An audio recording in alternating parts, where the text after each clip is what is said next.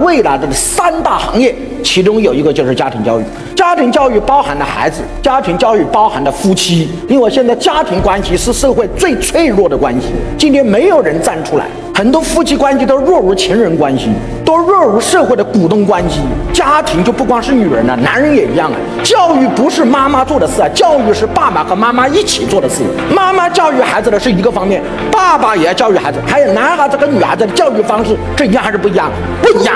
社会最可悲的是什么？男孩子要什么养？要穷养。女孩子要怎么养？富养。这都是错误的观念，影响无数人。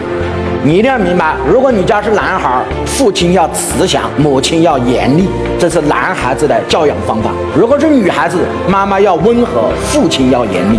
男孩子和女孩子在社会上面临的事情是不一样的，这叫男女有别，所以要分开教育。所以整个社会最缺的是家庭教育，立刻转型，往哪里走？往家庭教育走。家庭教育就是未来中国三大最有潜力的行业。